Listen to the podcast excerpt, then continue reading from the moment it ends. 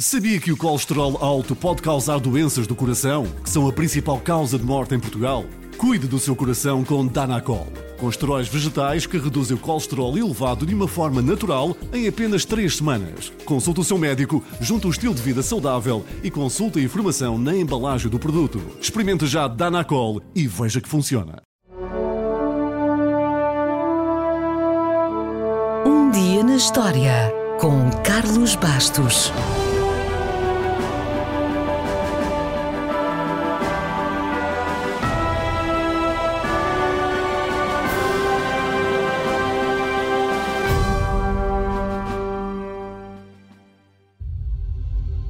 O sonho do homem sempre foi voar. O problema era como fazê-lo. Felizmente, ao longo dos séculos, sempre existiram homens destemidos que tentaram a sua sorte e alguns pagaram um preço bem alto por isso. A verdade é que há sempre alguém disposto a arriscar e, passo a passo, o homem lá conseguiu voar. Hoje falamos de um desses passos. A 15 de outubro de 1789, o balão de ar quente dos irmãos Montgolfier fez a primeira subida com um ser humano a bordo. Os irmãos Montgolfier eram filhos de um fabricante de papel e, segundo a lenda, certo dia viram que um saco de papel aberto sobre o fogo flutuava. Pensaram que o fumo devia ter um gás especial e não foram de modas. Chamaram-lhe gás Montgolfier, evidentemente. Começaram então a construção de balões de papel com cerca de um metro, que foram ficando cada vez maiores e maiores e maiores, mas sempre com resultados promissores. Decididos a fazer uma demonstração pública para reivindicar a autoria da invenção, os irmãos construíram um enorme balão feito de sarapilheira, com três camadas de papel no interior, seguras por 2 mil botões e uma rede de pesca reforçada. Pesava 225 quilos, mas a demonstração correu bem e o balão voou 2 quilómetros em 10 minutos. Na semana seguinte, arriscaram ainda mais e, em frente ao Palácio de Versalhes, perante o rei Luís XVI e a rainha Maria Antonieta, um novo balão voou com os primeiros seres vivos a bordo. Não, ainda não com seres humanos.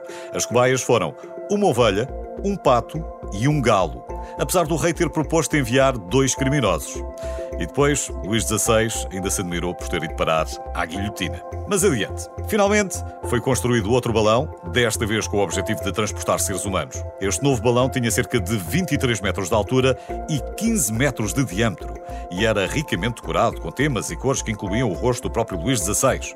Foi um sucesso. Tanto quanto sabemos, antes desse dia, Etienne Montgolfier terá sido o primeiro ser humano a levantar voo, fazendo o teste seguro por cordas no pátio da oficina.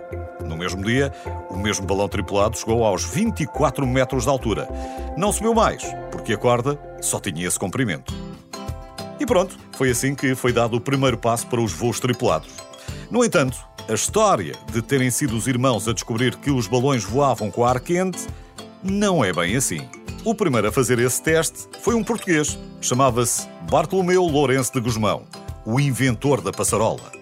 O padre voador, como também ficou conhecido, foi um sacerdote, cientista e inventor que nasceu no Brasil, uma colónia portuguesa na altura, e deu logo nas vistas no seminário.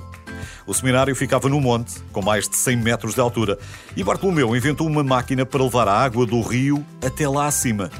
Patenteou a sua descoberta como um invento para fazer subir água a toda a distância e altura que se quiser levar. Deu nas vistas, veio estar para Coimbra e pouco depois já era uma figura querida por Dom João V. Foi Bartolomeu que fez as primeiras experiências com balões de ar quente perante a corte e perante um certo cardeal italiano que viria a ser o Papa Inocêncio XIII.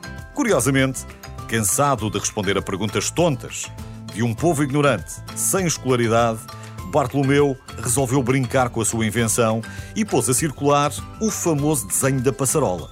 Obviamente que aquela passarola não podia voar. Mas terá esse desenho desacreditado o trabalho dele? Talvez. O que é certo é que Bartolomeu Lourenço de Guzmão fez as primeiras experiências com balões de ar quente, apesar de não serem tripulados, mais de 50 anos antes dos irmãos Montgolfier. Fez muito mais coisas, mas só por isso já merece ser recordado.